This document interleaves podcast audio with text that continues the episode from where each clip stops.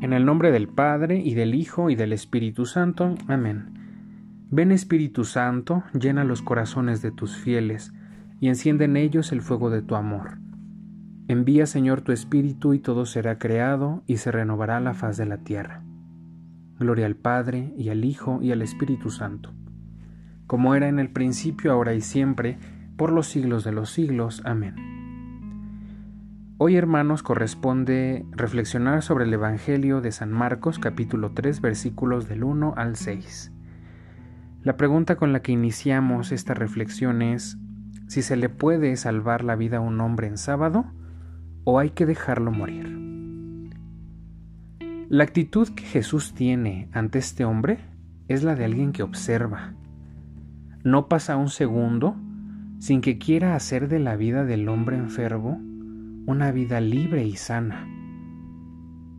Pone manos a la obra y valora si es bueno curarlo o no, porque para él el hombre es dueño del sábado y no al contrario, como lo hemos escuchado en catequesis pasadas. Jesús lo sana y es así que nosotros somos sanados cuando menos lo esperamos. Y sabiéndonos sanados por Él, difícilmente no lo vamos a proclamar. Al contrario, y esto es porque en Él hay seguridad de acción, sabemos que Él obra en nosotros.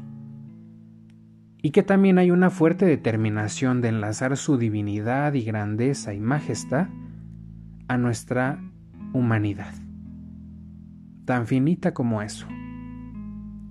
Por eso no desperdiciemos esas veces en que el Señor nuestro buen Dios nos sana, nos cura y nos quiere así para obrar como Él, puras cosas buenas.